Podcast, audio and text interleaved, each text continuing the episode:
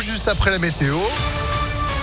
Et puis l'info de Sandrine Ollier. Bonjour Sandrine. Bonjour Phil, bonjour à tous. À la une à Lyon, la réponse de la mairie après la polémique sur l'attribution des demi-finales du top 14. Ça concerne les saisons 2024 et 2025. Elles sont revenues à Lille et Bordeaux. Et si la ville de Lyon n'a pas été retenue, c'est parce qu'elle aurait refusé d'accueillir un partenaire automobile dans le village du rugby installé place Bellecour. Écoutez la justification du maire de Lyon, Grégory Doucet.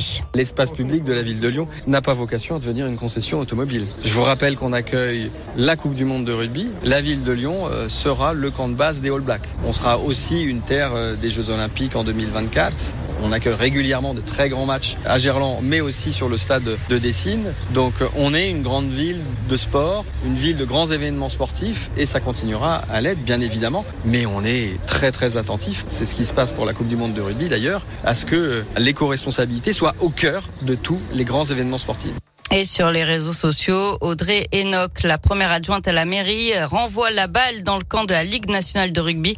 Elle explique que la LNR savait pertinemment que des véhicules publicitaires de type SUV ne peuvent pas être autorisés sur la place Bellecour, classée à l'UNESCO. L'actualité, c'est aussi cette euh, disparition inquiétante, celle d'une femme de 67 ans d'origine russe. Elle n'a plus donné signe de vie depuis dimanche. Elle a été vue chez des amis la dernière fois à Grézieux-la-Varenne. Elle habite chez sa fille à Caluire. Elle ne parle pas français et ne peut pas s'orienter toute seule. Elle est atteinte de la maladie d'Alzheimer d'après ses proches. Il n'a pas de papier ni de téléphone avec elle. Une brigade cynophile a été mobilisée. Si vous avez des informations, il faut contacter les gendarmes de Vogneré. On vous a mis tous les détails sur impactfm.fr. En bref, un feu de voiture ce matin dans le 6e arrondissement de Lyon, avenue de Saxe, ce qui a entraîné un dégagement de fumée bien visible vers 10h30. L'incendie a été rapidement éteint. Marion Maréchal Le Pen quitte la présidence de l'école des sciences politiques qu'elle avait cofondée à Lyon en 2018. Celle qui est désormais vice-présidente du parti Reconquête d'Éric Zemmour gardera une fonction à l'ICEP, celle de directrice du pôle professionnel. Et puis l'ancien maire de Vénissieux, André Gérin, claque la porte du PCF selon BFM TV. Il désapprouve l'accord entre les communistes et la France insoumise pour les prochaines élections législatives.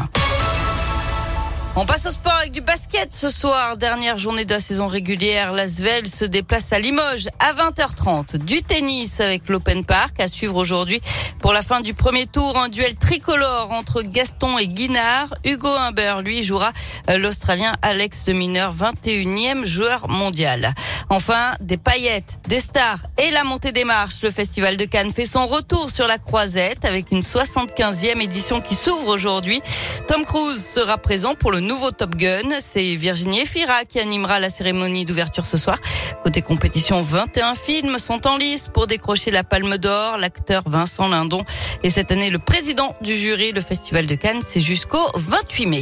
Et ça ne fait que commencer. Merci beaucoup Sandrine pour l'info qui continue sur impactfm.fr. Retour de l'actu tout à l'heure à 16h et puis à vous demain à 6h30. À demain, bon après-midi. Allez, ça marche. L'actu continue donc en attendant sur Internet. C'est la météo.